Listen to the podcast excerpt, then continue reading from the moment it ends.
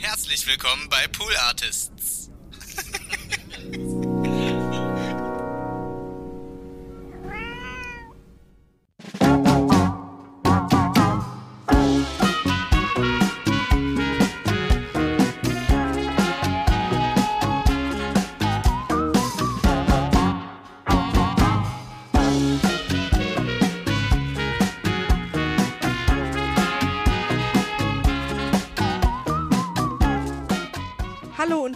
Willkommen zur mittlerweile siebten Folge unseres wundervollen Podcasts Four Days a Week, in dem wir generell unsere Vier-Tage-Woche, die wir im Mai eingeführt haben, beleuchten, aber natürlich auch rauszoomen und auf die Welt gucken, auf New Work generell, auf Kritiken, auf äh, alles, was damit zu tun hat. So auch heute. Heute beschäftigen wir uns nicht mit unserer Firma Pool Artist, sondern schauen uns ein bisschen die Historie von Arbeit an, aber auch, wie macht eigentlich der Rest der Welt es?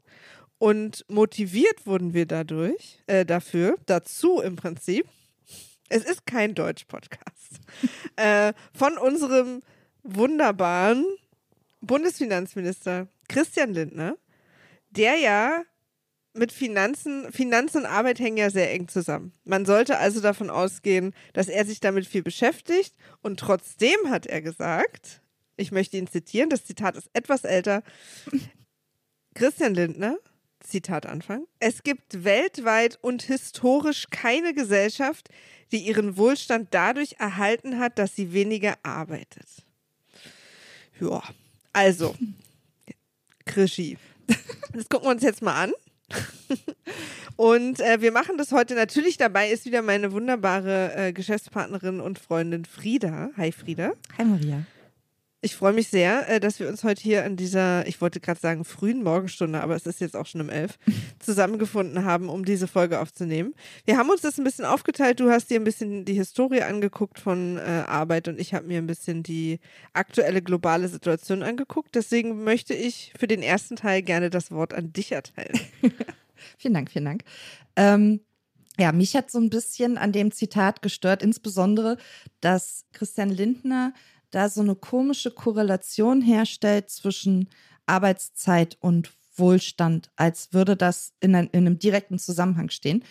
Und das kann man sich mal historisch ein bisschen genauer angucken. Und das habe ich mal gemacht. Und pass auf, ist wild. Also die Zahlen sind wirklich wild. Ich bin gespannt. Im Deutschen Kaiserreich, also das ist so ungefähr 1870, 1871, haben die Deutschen im Durchschnitt 72 Stunden in der Woche gearbeitet. Das ist ja, also. Das ist schon krass. Klassischer, wahrscheinlich klassische Christian Lindner Arbeitswoche. Ähm, ja. Na, äh, du, 80 bis 100 schätze ich bei ihm. ähm, danach ist es alles, sind die Zeiten nach und nach zurückgegangen, also bis heute. Die, die Arbeitszeitentwicklung ist komplett rückläufig. Zu Beginn des Ersten Weltkriegs waren es noch 55,5 Stunden. Dann in der Industrie in der Weimarer Republik waren es dann noch 48 Stunden. 1924 ging es nochmal ein bisschen hoch, dann ging es wieder runter, weil dann kam, glaube ich, irgendwie Weltwirtschaftskrise. Also andere Gründe, warum die Arbeitszeit runterging. Und nach dem Zweiten Weltkrieg waren wir dann bei 49 Stunden und sechs Tagen. Und das war dann die Zeit, wo der äh, Deutsche Gewerkschaftsbund diese tolle Kampagne hatte, Samstags gehört Fatih mir. Ja. Und die 40 Stunden gefordert hat. Und seitdem haben wir im Prinzip diese Fünf-Tage-Woche mit 9 bis 17 Uhr durchschnittlich. So. Was hat eigentlich Fatih dazu gesagt, dass er samstags plötzlich immer ran musste auf den Spielplatz? Ich weiß nicht, er ist vielleicht, er ist vielleicht mit seiner Tochter mal auf den Golfplatz gegangen.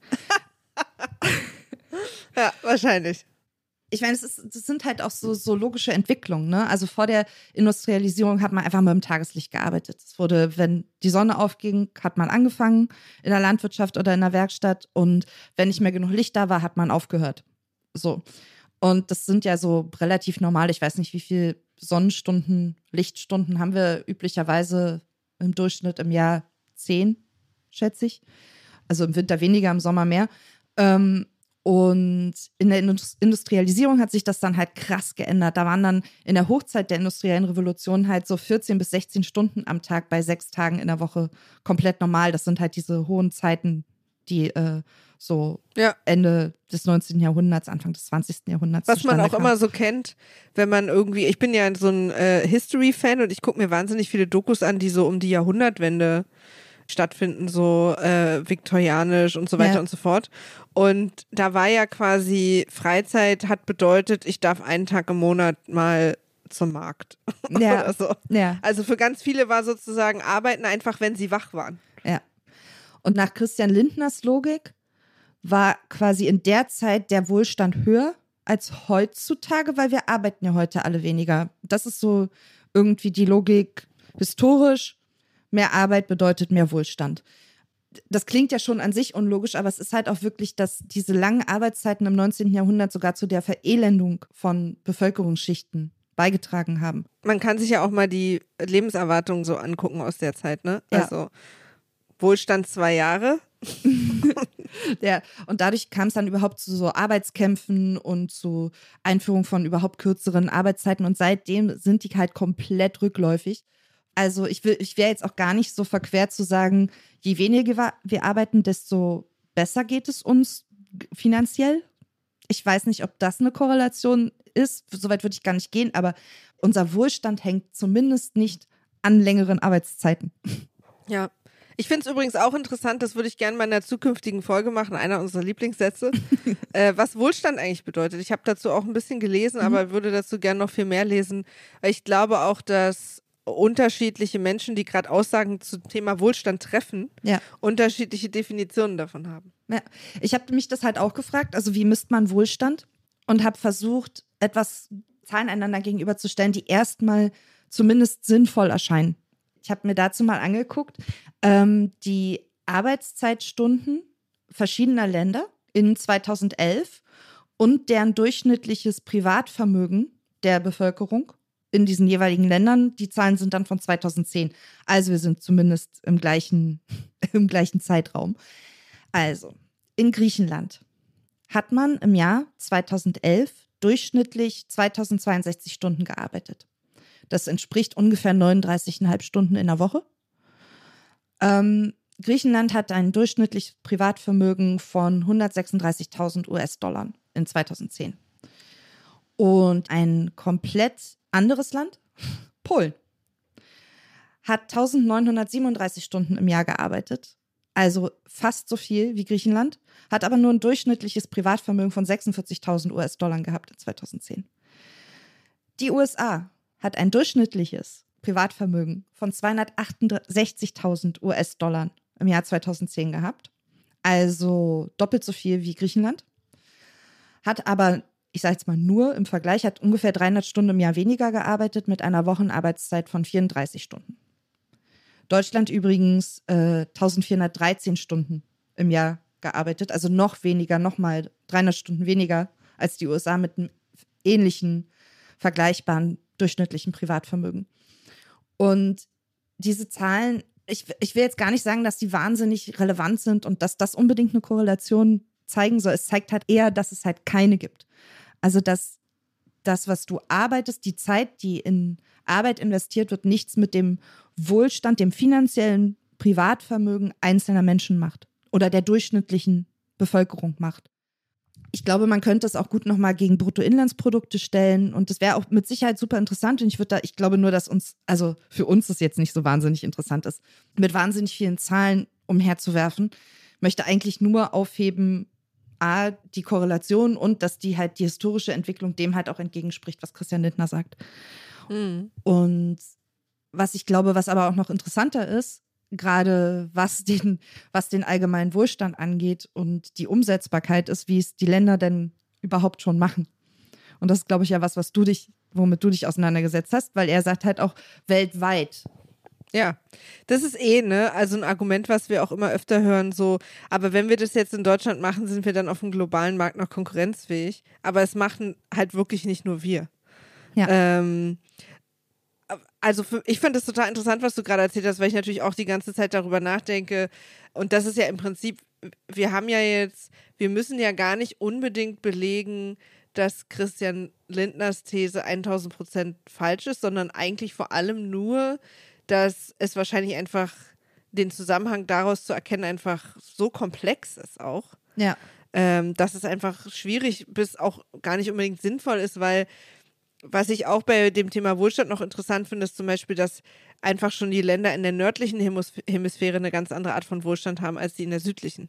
Ja, das ist Äh, noch mal, global nochmal ein ganz anderes Thema, ja. Genau. Und dass wir dann eben auch darüber sprechen müssen, wenn jetzt wirklich, ist Wohlstand wirklich nur, nur Geld oder ist es auch, ob die Leute gesund sind und so, ne? Also das, eigentlich müsste mir das Wort Wohlstand verbieten für diese Diskussion, weil es viel zu unklar ist. So, also für seine Definition, was er unter Wohlstand versteht, je mehr er arbeitet, desto mehr hat er auf dem Konto. So, das ist dann für ihn sozusagen die Logik. Ja, er bezieht es ja halt auch noch auf die komplette Gesellschaft, ne? Also, Ja, ja, also genau, er sagt halt, aber- die, es gibt Nee, aber ich keine meine, er schließt dann sozusagen, das meine ich halt, er schließt sozusagen von dem, was er weiß, auf alle. Ja. So. Und das ist halt. Aber auch das sollte er halt besser wissen. Also, ja, ja, genau. In der Position, in der er ist. ja, sollte er halt zumindest wissen, dass diese Aussage einfach so schon gar nicht haltbar ist. Ja. Ja. Es ist echt schade, dass Menschen, die so mächtige Positionen haben, andauernd Dinge sagen, die super leicht zu widerlegen sind. Das finde ich beunruhigend. Ähm, aber auf die, mal aufs Globale gesehen, was ich total interessant fand, ist, dass CNN, der amerikanische Nachrichtensender, wohl jährlich die neun besten Business- oder, nee, einflussreichsten Business-Ideen benennt. Und letztes Jahr war eine von diesen neun besten Ideen die Vier-Tage-Woche. Das alleine zeigt schon, dass es halt überhaupt nicht nur in Deutschland stattfindet, sondern wirklich überall. Und ganz viele Regierungen fangen jetzt an und haben auch schon das so auch zu sponsern als Trial sozusagen, dass sie, dass sie sagen, wir nehmen mal das Risiko auf uns, ähm, meldet euch bei uns Firmen, die mitmachen wollen und falls es äh, Verluste gibt, übernehmen wir die sozusagen. Aber wir müssen das mal ausprobieren. Das ist ja eigentlich ein total schöner Weg, Leuten auch so ein bisschen die Angst zu nehmen, die sich nicht trauen, wie wir zum Beispiel mit, ne, mit einer kleinen Firma, die jetzt kein großes finanzielles Backup hat, äh, weil wir nicht irgendwie zu einer anderen großen Firma gehören zum Beispiel, ne, wo man dann auch so Sachen auffangen kann. Ähm, das mal zu sagen, ach cool, dann können wir das ja mal ausprobieren, weil das Risiko ist relativ klein. Das finde ich eine schöne Verantwortung von einer Regierung, das dann auch mal zu machen. Ähm, und das wird gerade wahnsinnig viel gemacht. Und was ich auch noch eine interessante Perspektive fand, ich habe mir einen Report oder eine Studie angeguckt von Expats. Leute, die vor allem aus Jobgründen in ein anderes Land gezogen sind. Ja. Das Gute an Umfragen bei Expats ist, dass die weniger als andere biased sind, weil sie so gemischt sich auf der Welt verteilen, dass wenn man sie befragt, das irgendwie so eine wohl so eine sehr so einen sehr guten Einblick gibt, in wie gearbeitet wird, weil sie sozusagen nicht in Deutschland als deutsche Arbeiterin was sagen, sondern eben die werden so sind die ähm, die Umfrage äh, fand unter 8.300 Personen statt, die 166 Herkunftsländer repräsentieren, aber alle halt vor allen Dingen wegen Arbeit woanders hingegangen sind. Und da fand ich nämlich auch interessant, das passt total zu dem, was du gesagt hast. 2015 haben Expats im Durchschnitt 42 Stunden gearbeitet und 2021 nur noch 39,9. Mhm. Also der Trend geht auch global nach unten, weil die arbeiten wirklich überall. Ja. Und das wirkt sich auch auf deren Zufriedenheit aus. Also 70 Prozent von denen sind happy äh, mit ihren Stunden. 2015 waren nur 63 Prozent happy. Mhm. Und das macht natürlich auch, worauf wir ein bisschen aufpassen müssen, dass gute Arbeiter in, in andere Länder ziehen, wenn andere Länder das möglich machen, dass sie diesen Arbeitsstandard da haben Ja. äh, und von uns wegwandern. Das heißt, im Umkehrschluss müsste man eigentlich sogar total mitmachen mit dieser New Work-Sache als Ja. Land, Ja. wenn man nicht global abgehangen werden will. Also es ist sogar noch andersrum. Die haben auch die Umfrage gemacht, welche zehn Länder am meisten sich mit dem Thema New Work schon in der Realität befassen aus Sicht der Expats. Mhm. Und da sind wir natürlich noch nicht dabei. Aber ich finde, es zeigt auch, dass es wirklich überall stattfindet. USA ist auf Platz 1. Man muss sagen, äh, das will ich einmal zur Berichtigung sagen, dass die Nachfrage nach New Work war, nicht nach Vier-Tage-Woche. Ja. Äh, New Work heißt auch, äh, also damit beziehen die auch mit ein, dass Leute flexibler arbeiten können, also ihre Arbeitszeiten selber einteilen können, dass sie äh, Homeoffice machen können. Also New Work umfasst ja mehr als nur. Aber was es halt bedeutet, ist Neudenken von alten Arbeitsstrukturen. Und darum geht es uns ja hier. Ja. Äh, ich will nur einmal sicherstellen, sozusagen, dass es nicht immer dann die Vier-Tage-Woche ist. Und die meisten haben auch als Grund, warum sie weggezogen sind oder warum sie ihr eigenes Land verlassen haben, den Grund genannt, dass es bessere Arbeitsbedingungen woanders gibt. Und wir reden jetzt hier wirklich nicht nur von Menschen, die aus nicht so gut situierten Ländern in besser situierte Länder ziehen, sondern wirklich von westlichen Ländern in westliche Länder. Also das geht einfach in jede Richtung. Und da muss man halt aufpassen, wenn man da nicht dranbleibt. Expats sind tatsächlich im übergroßen Durchschnitt, haben die eine hohe Ausbildung, weil sie ja auch von anderen Firmen dann sozusagen weggeholt werden. Und es ist ja immer anstrengender, jemanden aus dem Ausland einzustellen, als aus deinem eigenen Land. Deswegen sind es sehr hochqualifizierte Leute. Und das wäre natürlich schade, wenn die alle aus Deutschland wegziehen, nur weil wir nicht aus dem Knick kommen mit den Arbeitsbedingungen. Fachkräftemangel. Ja, genau. Genau da ist es nämlich. äh, die Top drei wichtigsten Dinge für Expats beim Job sind gute Bezahlung, fair enough, gute Work-Life-Balance, das ist 1000% New Work und kreatives und interessantes Arbeiten. Hm. Aber auf Platz zwei ist eben nicht, ich komme in euer Land und ihr kriegt mich mit der Idee, dass ich da 60 Stunden arbeiten muss. Ja. Das funktioniert einfach nicht mehr. Ja. Und, und da muss man auch sagen, nehmen wir mal an, ihr hättet alle gute Argumente, die Leute, die dagegen sind, dass man es vielleicht oder dass es riskant ist oder dass man vielleicht Dinge passieren. Ich glaube, es ist auch nicht mehr aufhaltbar und entweder wir machen da sozusagen mit oder wir sind halt die Letzten hinten dran. Ich habe mal drei Länder rausgesucht, Mhm. die sich damit schon befassen und erzähl mal kurz. Ein unerwartetes, Japan. Okay. Die sind ja eigentlich eher dafür bekannt, dass sie sehr, sehr viel arbeiten und eine fleißig ist, ist ein komisches Wort, aber eine sehr arbeitsame Bevölkerung sind. Die haben ja sogar eher einen- sehr, sehr schlechten Ruf, dass da Leute wirklich Ja. umkippen. Und bei denen ist doch auch dieses, dieses mitten in der Arbeit Einschlafen-Ding irgendwie so eine Sache, was eine positive Konnotation hat, wenn man in Meetings einschläft, weil das bedeutet, dass man so viel arbeitet, dass man nicht mehr wach bleiben kann. Das finden die dann gut. Aber die haben doch auch dieses, dieses äh, vor Arbeit tot umfallen. Genau. Karoshi heißt es. Ja, nicht so positive Konnotation. Nee, Death by Overwork. Ja. Lass es uns nicht machen. Und das ist übrigens auch der Grund. 2021 hat die Regierung Japans Firmen offiziell in einem, in einem offiziellen Schreiben für die, wo es generell auch um die Wirtschaft ging, dazu ermutigt und aufgefordert, ihren MitarbeiterInnen eine Vier-Tage-Woche und oder Remote-Arbeit anzubieten.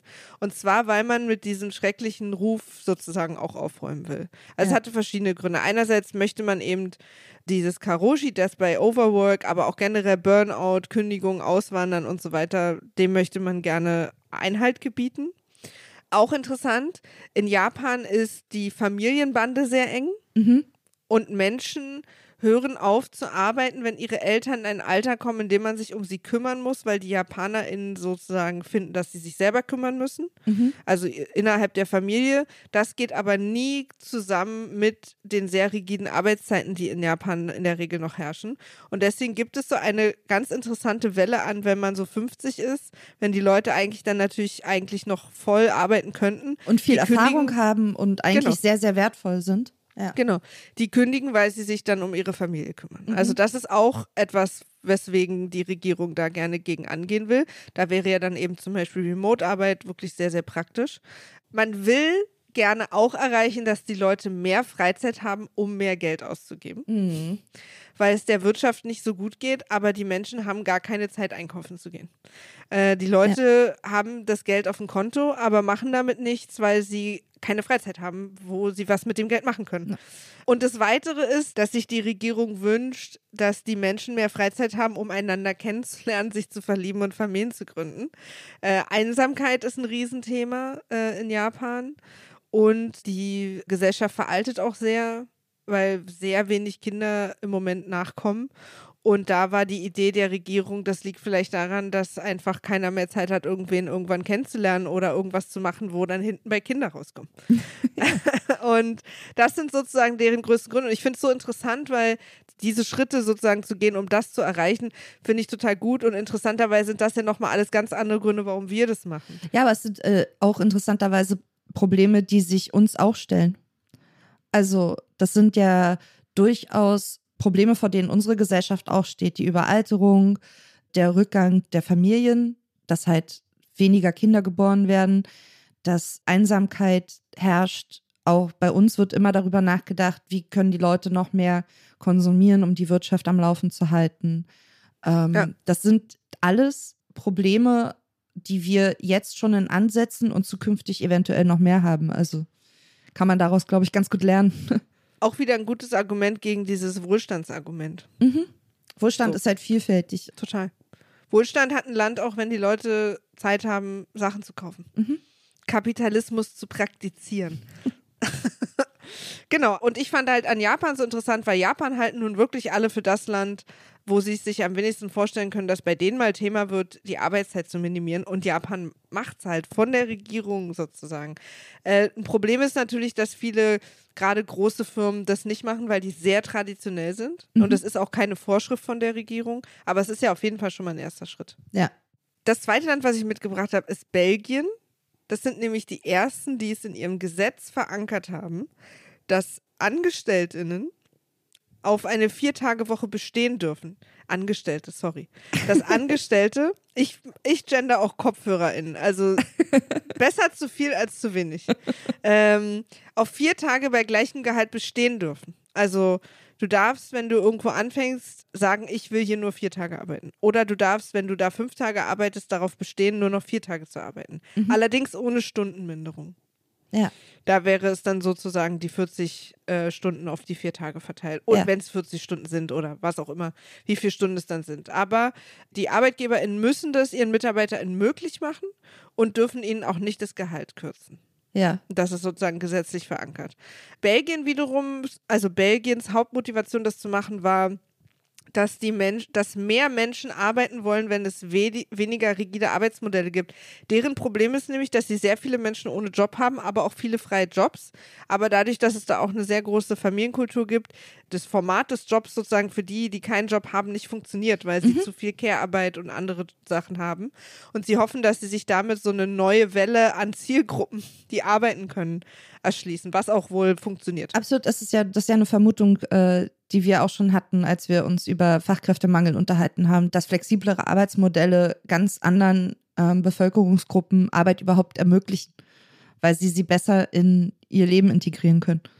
Ja, das ist halt einfach, man merkt einfach, dass die Menschen, die jetzt sagen, New Work, vier Tage Woche funktioniert nicht, ist, ist schlecht, haben sich damit nicht beschäftigt. Mhm und haben sich damit nicht auseinandergesetzt, weil sie eben, das haben wir schon öfter gesagt, glauben, dass nur weil etwas ein Status quo ist, das reicht als Argument. Ja. Ich finde, es gibt durchaus Argumente, die man diskutieren kann, wo man sich dann eben einig werden muss, okay, du hast einfach andere Werte als ich. Um das zu erreichen, was du erreichen willst, musst du das wirklich so machen. Ja. Das finde ich ist nochmal eine andere Diskussion. Ja.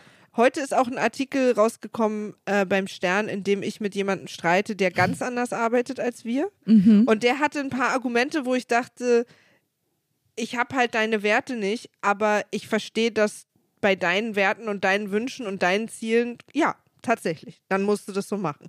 Mhm. So, ne? Das ist, finde ich, aber einfach eine andere Diskussion. Ja. Das dritte und letzte Land, was ich mitgebracht habe, ist Portugal. Das habe ich mitgebracht, weil die jetzt gerade im Juni ein regierungsgefördertes Programm begonnen haben, äh, was nach dem 180-100-Prinzip, das fand ich ganz schön, und zwar 100% Bezahlung, 80% Stunden, 100% Produktivität. Mhm. Die versuchen sozusagen in einem Trial Run, wo die Regierung die Firmen unterstützt, 39 Firmen nehmen daran teil, ähm, zu gucken, ob man eben die Produktivität hochhalten kann, also nicht neue Leute einstellen muss. Sie gehen dann, da gab es dann auch für die Firmen, die mitmachen, Workshops vorher, Also da wurde aktiv geholfen, dass man eben auch so Effizienzgeschichten irgendwie mit denen bespricht und mit den Mhm. MitarbeiterInnen und so. Da gibt es jetzt noch keine Ergebnisse, weil das läuft gerade, aber ich fand es ganz interessant. Ich fand auch diese 180-100 irgendwie, es bleibt auch so schön im Kopf, das kann man sich irgendwie gut merken. Ähm, und das ist halt ein weiteres Beispiel dafür, dass jetzt gerade auch viel passiert auf der Welt. Ich habe noch äh, als Honorable Mentions äh, Schottland und Wales mitgebracht, die was gemacht haben, was ich auch völlig okay finde. Äh, die haben gesagt, wir haben UK und Island das zuerst machen lassen. Bei denen läuft super, deswegen machen wir das jetzt auch. Sehr gut. Weil finde ich, ist ja fair enough. Ja, Also, ja absolut. ähm, und ähm, haben sozusagen sich, der, die UK-Studie haben wir auch schon in Folge 6 zum Beispiel besprochen. Es war ja so eine Riesenstudie, die jetzt gerade aktuell zu Ende war. Äh, Island wiederum macht das seit 2015 und zwar so erfolgreich, dass 90 Prozent der Menschen, die in Island arbeiten, mittlerweile New Work machen. Also eine von diesen Dingen, weniger arbeiten, von zu Hause arbeiten, flexibler arbeiten und so weiter. 90 Prozent. Island ist jetzt nicht riesig, es zu, aber es ist genau, was wir immer sagen. Natürlich fangen die an, denen es erstmal am leichtesten fällt. So. Ja, aber auch offensichtlich ja auch, gibt es ja auch Bemühungen in Ländern wie Japan, denen für die es halt nun wirklich nicht leicht ist, weil sie kulturell Ja. ganz anders geprägt sind, Voll. was ihre, was ihre Arbeitszeiten angeht. Ähm, ich hatte auch gerade noch, ich hatte noch so einen Gedanken, wo ich, die, die, was ich zumindest einmal gesagt haben wollte, bei dem 180-100. Ne?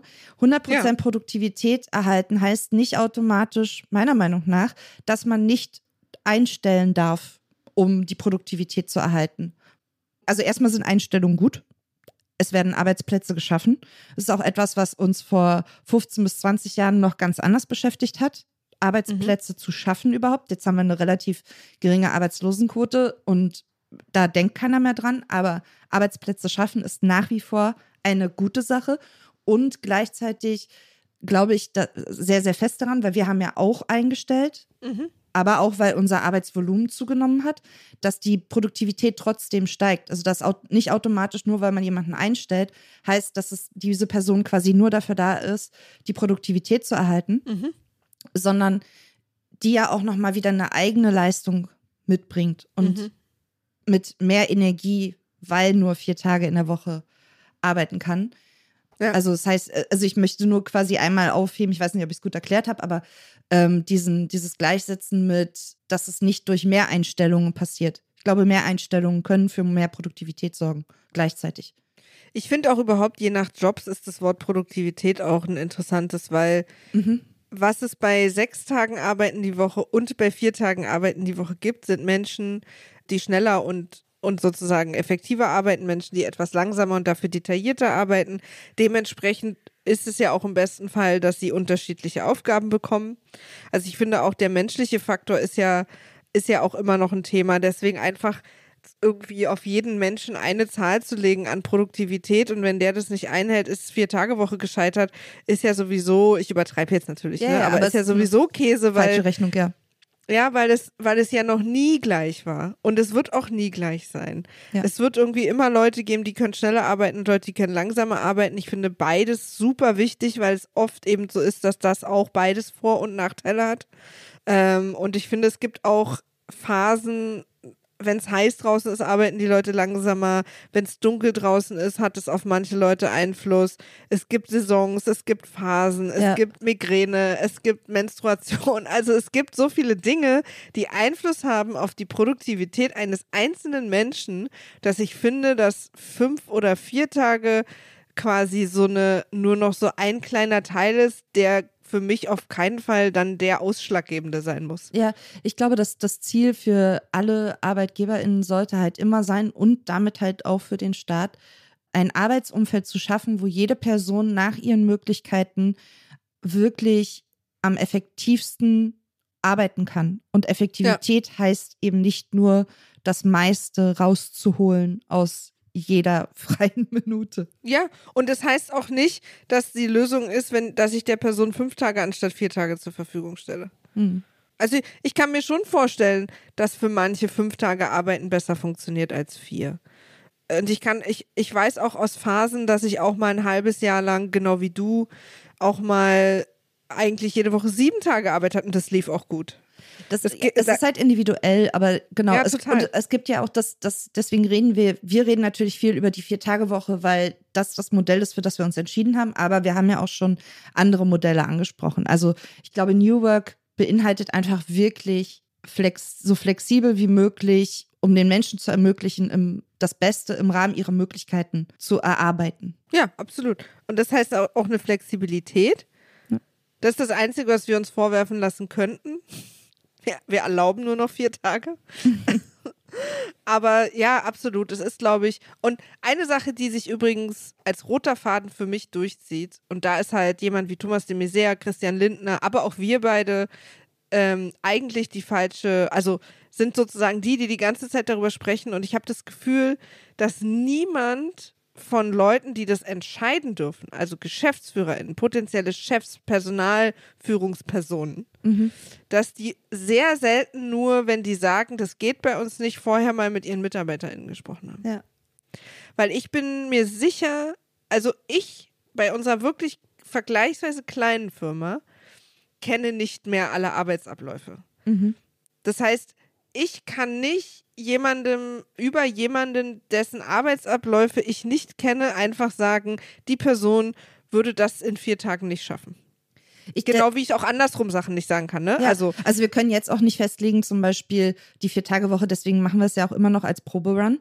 Ähm, die Vier-Tage-Woche ist das Nonplusultra, was sich bei uns für immer so durchsetzen wird. Das wird sich einfach zeigen, wenn wir nach einem gewissen Zeitraum, also einem Jahr, mit unseren MitarbeiterInnen gesprochen haben, ob das so funktioniert oder ob wir vielleicht, das heißt ja auch nicht automatisch wieder zurück zur Fünf-Tage-Woche, vielleicht finden wir einfach dann andere Anpassungen oder stellen fest, wir müssen noch flexibler sein oder wir brauchen sogar mehr Regeln, weil das für Leute sich besser anfühlt.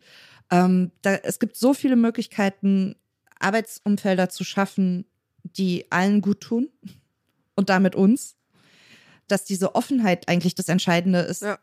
absolut. Ja, ich glaube, damit haben wir unsere Themen für heute abgewrappt. Mhm. Für mich das Fazit auf jeden Fall, es hat sich in der Historie so krass viel getan, wo auch schon Leute dachten, das geht nicht und das ging auch. Ja. Das, warum soll, also natürlich gibt es eine Weiterentwicklung. Geschichte geht ja weiter. Ja. Und das Zweite ist, dass global und viele Länder, die wir als gleiche Länder anerkennen im Sinne von äh, Werte, Regierungsform und so weiter und so fort, Auch vergleichbare Haben- sind- Strukturen, ja.